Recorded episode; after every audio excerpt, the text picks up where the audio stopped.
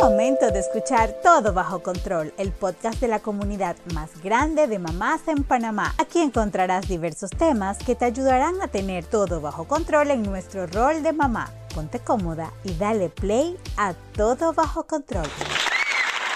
Muy buenas, bienvenidas a otra edición más de Todo Bajo Control, el podcast de Super Mamás. Les saluda Yesenia Navarro y hoy tengo una invitada muy especial y vamos a hablar de un tema que realmente muchas veces no tenemos los espacios para compartirlos. Pero antes de empezar, yo les quiero recordar que no todos los snacks están hechos pensando en ellos. Gerber nos trae sus nuevas galletitas hechas especialmente para tu bebé. Tienen la forma ideal para estimular el movimiento pinza con sus manitos y textura que estimula su masticación. Al elegir sus snacks, asegúrate que sean Gerber. Y bueno, entrando en materia, hoy vamos a hablar de un tema que realmente ojalá tuviéramos más espacios para poder conversarlo que es cómo afrontar la discapacidad de mi hijo. Hoy traemos a una especialista, a una psicóloga clínica, ella es Caridad Hernández, que nos va a hablar desde su ángulo profesional. Así que Caridad, bienvenida y gracias por acompañarnos en el podcast de hoy. Hola Yesenia, bueno, muchas gracias a ustedes por esta invitación y sobre todo, como tú decías, ojalá siempre tuviésemos espacios para hablar de este tema que, que es tan importante. Mira, yo, yo tengo en mi círculo cercano, eh, pues, eh, varios niños que tienen eh, algún tipo de discapacidad. Y la realidad es que para mí el tema es muy natural, o sea, es un tema pues que pues puedo compartir, pero te das cuenta que en los entornos regulares no, no se habla o, o, puede ser un tabú. Entonces, yo creo que es sumamente importante estos espacios para no solamente que la mamá se informe, sino que la mamá tenga esa información en caso de que pues en el círculo de su hijo pues haya algún niño con alguna discapacidad. Y quiero empezar preguntándote algo. ¿Cómo una mamá puede afrontar esta, esta noticia? ¿Cuáles, qué, herramientas tú le, le, puedes decir que eh, eh, la necesita tener para poder afrontar una noticia como esta? Bueno, me parece muy importante que esta sea la primera pregunta porque todo empieza con cómo afrontamos las cosas. Según cómo lo afrontemos, así vamos a, poder transitar el camino que se nos presenta la noticia. Y bueno, esto como tú has dicho, eh, es una noticia que se acepta más cada vez, gracias a Dios y al trabajo que todas personas como tú y profesionales y mamás han hecho. Sin embargo, no deja de ser una noticia que pues va a mover algo dentro de cada papá, mamá y familia. Porque obviamente que todos los padres esperan un niño sin ninguna, ningún tipo de situación, ni física, ni, ni mental, ni de ninguna clase. Entonces, desde ahí, ya cuando el padre se encuentra con la noticia de que su hijo tiene alguna discapacidad, pues entra en un proceso de duelo. O más bien debería entrar en un proceso de duelo. ¿Por qué? Porque, como te decía, hay una ilusión previa. Los padres eh, se unen, la pareja se une buscando, cuando busca tener un hijo o cuando lo, ya sabe que viene en camino, esperando lo mejor, ¿sabes? Y empieza toda una ilusión en esos papás y empieza toda una visualización de ese niño que están engendrando y que viene en camino. Y obviamente que no se lo imaginan con ningún tipo de discapacidad. Entonces, al encontrarse con que sí viene con alguna, ellos tienen que afrontar esa, esa difícil noticia. Para algunos eh, es un poco más manejable porque lo afrontan y lo aceptan rápido, ¿sabes? Como que, bueno, ya, esto es lo que trae mi hijo. En el caso de que lo puedan saber desde el embarazo, es un poco más eh, digamos, usar, por usar la palabra, porque en ningún caso es fácil, pero por usar la palabra fácil, eh, lo pueden ir, pueden ir transitando ese duelo desde el embarazo antes de la llegada del niño. En el caso de cuando ya llega el niño y, en el transcurrir de los primeros años descubren que hay algo pasando, entonces el duelo también tiene que darse, pero quizás según cómo se encuentre ese mamá y ese papá en esos momentos, así también podrá afrontarlo. Entonces yo diría que lo primero para afrontarlo es aceptando la realidad.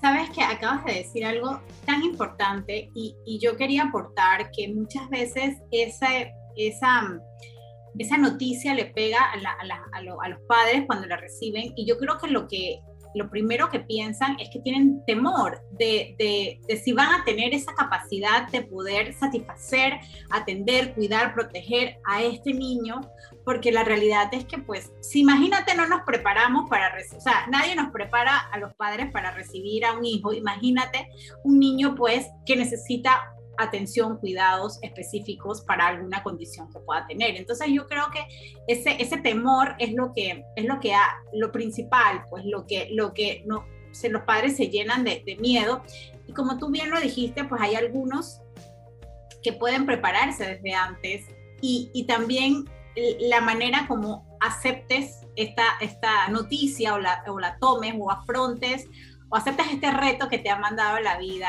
este, obviamente es también tu decisión de cómo vamos a transitar ese camino, pues sí, si llenos de agradecimiento y alegría y esperanza o pues nos vamos a transitar llenos de otro tipo de sentimientos, ¿no?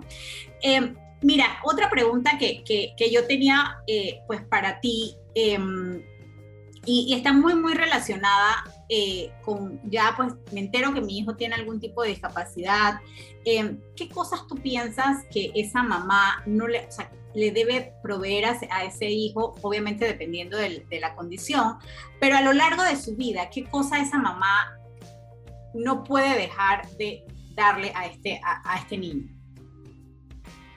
Bueno, mira, en verdad, antes de llegar a esa pregunta, me gustaría decirte un poquito antes Em, lo que tú decías de que el papá decide cómo transitar el camino, definitivamente que sí. Sí, sí hay una decisión, una parte consciente, donde el padre tiene que decir, bueno, vamos con todo, pues. O decir, no puedo con esto. Esas son como, en general, pues, esas dos opciones, ¿no? Sin embargo, ahí lo importante, claro, la idea, el objetivo principal es que el padre pueda aceptar y pueda decir, vamos con todo, con todo, todo, todo lo que esto implique, ¿verdad? Y para poder ser exitoso en ese camino y llevar a tu hijo al éxito también. Pero para llegar ahí hay todo un proceso de duelo que te mencionaba que quizás debería explicar un poco más de qué se trata el duelo. Porque el duelo es algo que también como que se habla, pero no sé hasta qué punto se, logran ver los detalles. ¿Por qué? Porque mira, el duelo es, una, es un proceso. Y como ser, por ser un proceso, tiene etapas en donde tú vas a empezar un camino de dolor, ¿verdad? Porque la palabra lo dice, duelo. Es un camino de dolor porque te estás enfrentando con algo que no querías o no esperabas o no te, o no te sientes preparado como tú decías. Entonces, tú tienes que pasar ese dolor. O sea, como mamá o papá, tú tienes que darte el permiso de sentir lo que sea que te venga a sentir desilusión, rabia, tristeza, impotencia, frustración, celos de tus amigos que tienen hijos que no tienen discapacidad, envidia, lo que sea que te venga, entre menos filtros tú te pones a ti misma o mismo, tú vas a poder ir transitando paso a paso las etapas del duelo. Y si lo haces acompañado de un profesional, vas a tener pues una garantía quizá un poquito mayor, porque es que es difícil pasar por el duelo, porque el duelo no es una línea recta. Tú empiezas sintiéndote de una forma y al día siguiente te sientes bien, en teoría, y después vuelves a sentirte mal, y después vuelves a sentirte con esperanza, y después la pierdes, y entonces va a depender mucho de las personas que tengas a tu alrededor, de esa red de apoyo, esas personas que te prestan su oído para escuchar lo, tu vivencia frente a esa noticia las que te van a ayudar, las que te van a acompañar a vivir el proceso. Pero a veces los papás se encuentran con personas demasiado optimistas que le dicen, tranquilo, no va a pasar nada, tú vas a poder con esto, lo cual está bien, sin dejar de comprender el dolor de esa mamá. O sea, primero tenemos que validar y decir, de verdad, me imagino cómo tú te debes sentir. Si yo fuera tú, a lo mejor me sentiría igual. Es completamente válido que te sientas de esta manera. No eres un mal padre por esto que que te está pasando no hiciste nada malo, algo pasó, no sabemos qué, pero yo estoy contigo en esto, como sea que te sientas. Ese es el mensaje de la red de apoyo. Entonces, Perdón, me gusta, me gusta este mensaje tal, tal cual quisiera repetirlo, que es uno, pues los papás, hacerles saber a esos papás que no tienen la culpa, que pues obviamente hay un propósito detrás de todo esto y que, y que uno también, no, o sea, entiende que se debe sentir como se sienta, o sea, no, no, mm. eso de, no ser tan optimista me parece importante porque hay que validar la situación, o sea, si tenemos un niño que tiene movilidad limitada, sabemos que ese niño va a tener complicaciones que van a requerir de recursos, de esfuerzos, de adecuaciones en casa, etcétera, etcétera. Entonces, no podemos decir todo va a estar bien. Probablemente, claro que sí va a estar bien, pero va a ser, nos va a tomar un tiempo, o les va a tomar un tiempo a esos papás llegar, llegar a eso. Y, bueno, me parece muy, muy, muy importante eso, y perdona que te, que te interrumpa. No, no, está bien, está bien. De hecho, quería agregar también, porque cuando algunos papás uno le dice, que tranquilo que no, no fue tu culpa, o sea, por alguna razón esto pasó, como tú decías, al final Dios tiene el control de todo, hay algunos que se sienten culpables porque durante el embarazo no tuvieron los cuidados necesarios, la alimentación, este, ingirieron este, sustancias, eh, drogas, alcohol, no tuvieron los cuidados. Entonces, él puede, ese mamá puede pensar, sabes que yo sí tuve la culpa, si yo sé que yo no me cuidé, yo sé que yo no me cuidé, yo sé que yo a veces también no quería tenerlo pero al final me decidí, o sea, hay de todo, verdaderamente hay de todo en el camino, pero aún ahí, aún ahí hubo algo, mamá y papá que me escuchan, que te pasó algo como esto, hubo algo en tu historia de vida, algo en tu vivencia que te llevó a no cuidarte, o sea, que hay algo igual, aunque tú participaste de esto, hay algo igual mayor que tú, que tú no, que no pudiste eh, ver en tu vida y que estás repitiendo ahora con tu hijo probablemente, o sea, que de todas formas, no es 100% eh, responsabilidad tuya o culpa tuya como quizá lo pienses, pues. Así que en desde ese marco, todos podemos decir, es válido que yo me sienta así. Yo tampoco fui responsable. Total, y no, y, la realidad es que pues también entender un poco por qué, llevó a esa mamá, si fue el caso de no cuidarse o lo que fuese, porque hay casos que como bien lo dijiste, pues sí son ocasionados por, por, por temas en el embarazo. Y, toma, tocando el tema de, las embarazadas, em, eh, tú que has podido ver em, casos de mujeres embarazadas, supongo que reciben esta noticia, ¿cuál es la, la, principal recomendación que tú le puedes dar a una mujer que se acaba de enterar pues que su hijo eh, eh, tiene algún, va a tener algún tipo de discapacidad al nacer, eh, cuál sería ese consejo más importante para ella y cuál sería el consejo para alguna mamá que nos escucha que tiene alguna persona cercana que está pues embarazada y se, se, entera de, de, una situación como esta. Bueno, para la mamá embarazada, lo primero es eh, permitirse sentir lo que, lo que sintió. O sea, lo, lo, que le vino a sentir tristeza, rabia, permitírselo. Permitírselo, ir a su red de apoyo, ya sea su pareja, su mamá, su tía, su amiga, su vecina, ir donde una persona segura para ella, para poder también compartir ese sentimiento que, que sintió cuando estuvo la noticia. Eso sería para mí lo primero. Ok, muy importante, eh, lo mencionas varias veces, la red de apoyo. Eh, ¿Hasta dónde llega esta red de apoyo? Esta red de apoyo, eh, porque en una situación como esta, donde probablemente los padres no están suficientemente entrenados cuando se enteran de la condición y van aprendiendo en el camino, ¿cuáles son los límites que deberíamos poner con esta red de apoyo para que realmente haga el trabajo que tiene que hacer? Mira, la red de apoyo, bueno, eso es lo que debíamos quizá construir desde antes, desde toda la vida. Todos tenemos a alguien seguro para nosotros, esa persona que te escucha sin juzgarte, esa persona que está incondicional, no dándote las respuestas quizá, pero está prestándote un oído, un oído que te da una escucha activa con atención, una persona que tú sientes que está contigo en ese momento ahí escuchándote y mirándote y, y estando contigo sintiendo a veces hasta contigo también, llorando y sufriendo contigo, o estando contigo como esa persona fuerte que te puede sostener en este momento donde tú eres un poquito débil. Esas son como quizás las características de una red de apoyo. Puede ser una persona o dos, no tienen que ser muchas, pero tiene que ser una persona segura para ti. Y una pregunta, Caridad. Por ejemplo, ya una vez, pues, pues la mamá pasa este proceso, entiende, acepta y dice, vamos con todo. Eh, ¿Tú recomiendas que eh, busque mamás eh, con niños de situaciones eh, parecidas, que probablemente ya hayan pasado la curva de aprendizaje? ¿Tú crees que es, conveniente, o sea, buscar de hay muchísimos grupos de apoyo, asociaciones, dependiendo de las condiciones de los niños. Este, ¿tú, ¿Tú recomiendas que eso se haga también?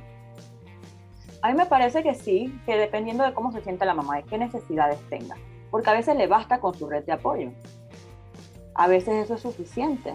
La mamá dice, bueno, dale, pues esto es así y voy con todo y me voy a permitir vivir el proceso.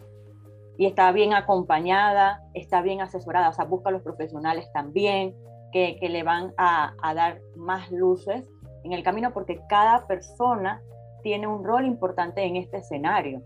La familia, la red de apoyo, esas amistades, las, las, los grupos de apoyo per se, como me acabas de preguntar, y los profesionales. Todos hacemos, aportamos a esa persona, a esa mamá. Así que si la mamá siente que lo necesita, que lo busque hasta donde lo necesite. Claro. Es según lo que necesite. Claro, ahí pudiera compartir pues eh, con algunas mamás que ya han pasado pues por, decía yo hace un momento, por esta curva. Y tengo una última pregunta, Caridad. La verdad es que este tema es muy amplio y, podemos quedarnos horas hablando, pero todo pues tiene su, su tiempo y tenemos que ceñirnos al tiempo. Pero tengo una última pregunta y es para aquella mamá que no tiene un niño con una discapacidad, pero su hijo pues tiene algún amiguito en el salón, por donde vive, que la tiene, ¿qué cosas le debemos enseñar a nuestros hijos para que en el momento que la vida les cruce algún niño con una discapacidad, pues puedan ser empáticos, puedan ayudar, eh, no se sorprendan, eh, puedan ser, eh, pues, em, puedan convivir con ese niño respetando, obviamente, la condición, pero sin sin, integrándolo, incluyéndolo, que, me parece que es tan importante. ¿Qué, recomendación nos das a esas mamás pues, que, que, tenemos hijos em, que pues, no tienen ningún tipo de condición, pero que obviamente pues, en, el día a día se los van a encontrar? Mira, yo pienso que ahí es un trabajo en conjunto, porque se da la sobreprotección del chico con discapacidad. Entonces, la madre no le dice a su hijo que tiene una discapacidad y se lo tiene que decir en el momento indicado, oportuno y de la manera oportuna, en este caso puede ser otro tema. Entonces, si tú le dices a tu hijo cómo es él, normal, y tú lo puedes aceptar, ya lo aceptaste, entonces lo ayudas a él a aceptarse a sí mismo, él va a poder afrontar cualquier cosa en la vida porque no vamos a tener la capacidad de controlar las reacciones del otro. Ahora, si nos encontramos con un otro empático, como tú dices, entonces, este niño en teoría debería poder jugar o compartir según respetando las limitaciones del chico con discapacidad de la manera más natural posible. Así que yo creo que hay que preparar al chico con discapacidad para que afronte lo que le venga, porque no siempre lo vamos a proteger de esas críticas o esos juicios de los demás. Si nos encontramos, como te decía, como alguien que sí quiere este, como que integrarse en este mundo y, e integrar a la persona con discapacidad, decirle, mira, él es una persona igual que tú y yo, solamente que tiene esta situación. Y bueno, eso es todo, ya. Y dejarlo que fluya algo entre ellos dos. No hay que controlarlo tanto. Sabes que me parece eh, eh, muy, o sea, este, esto que acabas de decir es tan natural porque así debe ser, así debe ser. Oye, él es un niño tal cual como tú. La diferencia es que, pues, no sé, el niño no oye o el niño no, se, no puede correr tan rápido como tú, lo que sea, la situación que tenga el niño. Me parece que que ese mensaje tan sencillo es un mensaje que el niño recibe de la, con la misma sencillez, con la misma normalidad. Y estoy seguro que los niños tienen esa capacidad, eh, porque ese corazón que tienen es lleno de amor y pues los niños no, no tienen ningún tipo de malicia. Y estoy segura de que si le inculcamos a nuestros hijos desde niños que todos somos iguales, eh, todos tenemos el mismo valor, o sea, nos merecemos lo mismo, pues eh, también sabrán pues poder em, aceptar e, e, incluir algún niño o alguna persona que se puedan encontrar en su camino con alguna discapacidad. Caridad, de verdad que te agradezco este espacio. Eh, siempre eh, nosotros nos encanta en este podcast llevar temas a las mamás que puedan aprender, pues y nosotros siempre compartimos compartimos con especialistas em, que están dispuestos a contribuir a esa labor de Supermamás de educar a nuestra comunidad. Caridad, ¿dónde te pueden contactar si pues alguien está escuchando, conoce algún caso, quiere, quiere conversar más contigo? O sea, ¿dónde te pueden encontrar? Ah, bueno, muchas gracias, Yesenia. Eh, me pueden escribir por WhatsApp em, al 6328-0342 o por Instagram em, Caridad H Psicóloga. Muchísimas gracias, Caridad, de verdad, por ser parte de nuestro podcast Todo Bajo Control y acompañarnos el día de hoy. Pero antes de que nos vayamos a lo que viene, quiero contarles que sabías que Nido Uno Más contiene probióticos, prebióticos, vitaminas y minerales que protegen su sistema inmunológico. Aviso importante, la leche materna es el mejor alimento para el lactante.